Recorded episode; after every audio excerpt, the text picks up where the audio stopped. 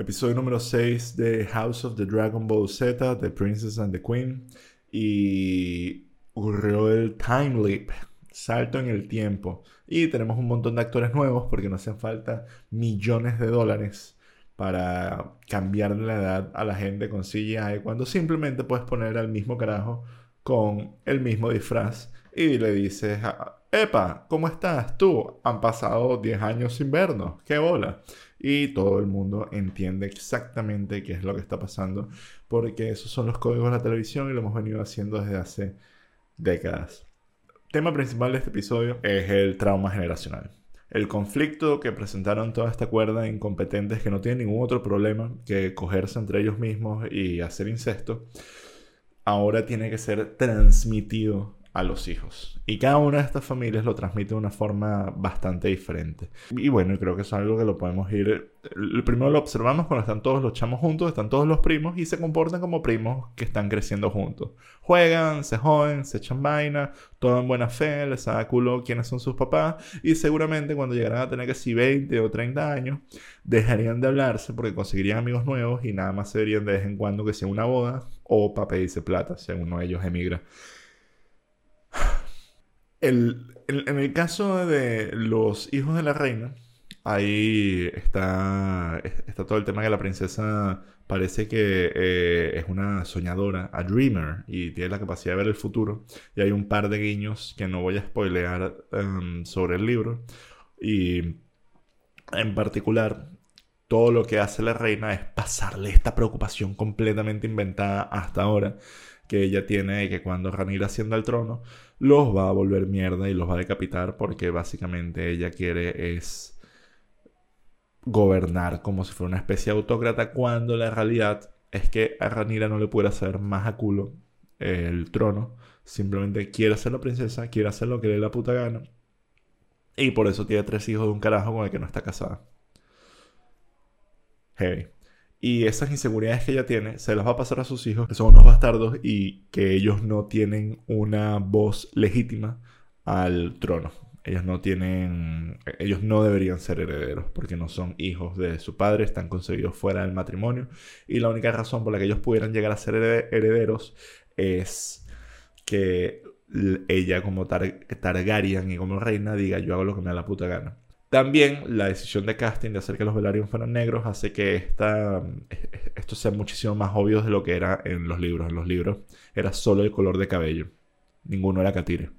A pesar de que deberían serlo, porque los dos tienen el cabello blanco. Estas inseguridades de soy un bastardo se las va a pasar a los chamos y los chamos de alguna manera sentir que no tienen nada de lo que se merecen. Del otro lado, la reina lo que le va a pasar es una inseguridad gigantesca de que coño, mi tía me quiere matar que capaz no es verdad, y eso va a ser la base del conflicto. Y toda esta incompetencia de la reina se le va a ir de las manos gracias al bicho más caótico jamás escrito en la historia de la ciencia, de la ciencia ficción, de la fantasía, que es Larissa Strong, que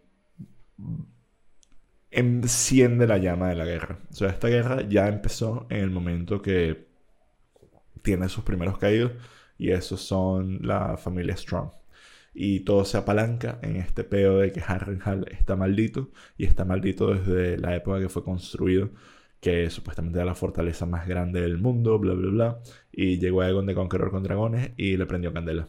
Y nada, porque eso, que de por sí es una metáfora a lo que fue la pólvora para todo lo que era la estrategia de guerra y de asedio que tenía antes los cuerpos militares. Antes, básicamente, cuando tú querías un castillo, pues ponías un ejército fuera del castillo y el que aguantara más ganaba. Cuando llegaron los dragones, si tú estabas dentro del castillo, pues ibas a tener que salir del castillo porque el castillo se iba a incendiar.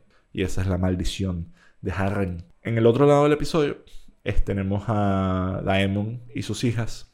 Y como el hecho de que una de sus hijas no tenga un dragón, el huevo no, no hache, pues hace que Daemon no la quiera tanto, porque parece lo que le gusta es tener un montón de dragones y ser em, una especie de, de warlord.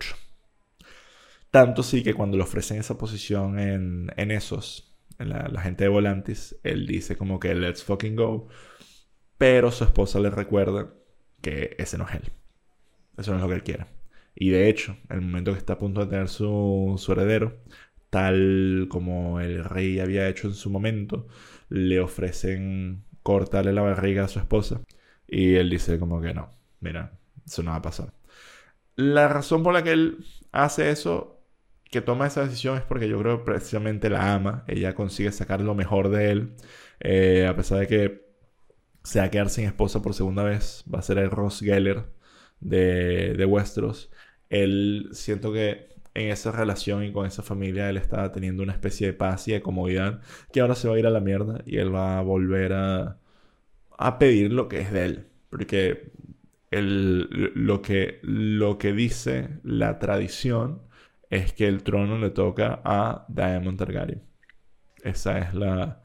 Esa es básicamente la, la realidad. Pero todo el mundo tiene una opinión al respecto. Así que vamos a ver qué coño termina pasando aquí. Yo creo que este episodio muestra. Fue cinematográficamente superior. Yo creo que es de mis favoritos a nivel emocional de todo lo que han hecho hasta ahora. Y creo que el, el time gap que se lanzaron lo supieron cosechar demasiado bien. Tanto como plantaron todas las ideas, como ahorita todo está poniendo en movimiento. Y quedan cuatro episodios, porque son diez en total. Y de verdad me pregunto dónde va a ir esta serie o qué cosas iremos a ver. Pero algo que yo estaba pensando cuando estaba viendo el episodio y viendo este, este salto que hicieron tan, tan bien, es que de verdad pueden hacer muchas temporadas más de esto. O sea, nos pueden contar muchas historias en cuanto a los Targaryen. Pero hay un peo, que es que la segunda parte de Fire and Blood no está escrita todavía. Pero yo supongo que debe estar bastante adelantada, porque es un libro como que muchísimo más corto y que yo creo que eh, también tiene un formato que requiere menos, menos politura. Y como que esos eventos ya están ahí. O sea, como que se sabe a brochazos que fueron las otras cosas que pasaron. Pero de verdad, con esta capacidad que tiene esta serie de introducir personajes nuevos, con la capacidad que tiene esta serie de elegantemente hacer estas transiciones de, meses, años, eh, décadas, pudiéramos tener Targaryens justo hasta la rebelión de Robert. O sea, honestamente, esta gente es capaz de hacer, contar la historia de la rebelión de Robert desde una perspectiva que nunca nos habían contado antes. O sea, tipo honestamente yo siento que esto lo pueden hacer 6 o 7 temporadas de, de, contenido y que terminemos viendo toda la historia de los Targaryen, que a mí me parece arrachísima y que está llena de personajes épicos y de aventuras y de dragones y de coñazo y me emociona muchísimo más que una posible secuela de Jon Snow o cualquiera de los otros personajes de, Game of Thrones. Amé a esos personajes, pero como que no los extraño. O sea, tipo, ya vivieron ya, ya vivieron lo que tenían que vivir, ya contaron las historias que tenían que contar y ahora cada vez que nos muestran a alguien nuevo o incluso esos chamos son unas caracterizaciones tan de pinga. Sea, no sé, este, este bicho todo hincha haciéndose la paja y que luego llega la mamá y le forma un peo porque actúa como un pendejo y, y, todos los chamos de cada uno tienen como que una textura distinta. Me gusta compararlo un poco con Vikings y cuando hicieron a los hijos de, de, de Ragnar Lothbrok, cada uno tenía como una especie de personalidad. Y eso estuvo súper bien. Pero incluso esa serie donde expandió y desarrolló a todos esos personajes, yo siento que es, solo este capítulo ya me dio como un blueprint de quiénes son estos chamos. Y eso es algo que de pana no veía así caracterizado desde Vikings. Y aquí creo que esto lo hicieron mejor. Entonces, nada, eh, moraleja, vayan a terapia. Aunque creo que en este universo no hay terapia, porque obviamente la única terapia es que se cae a coñazo. Hasta la semana que viene.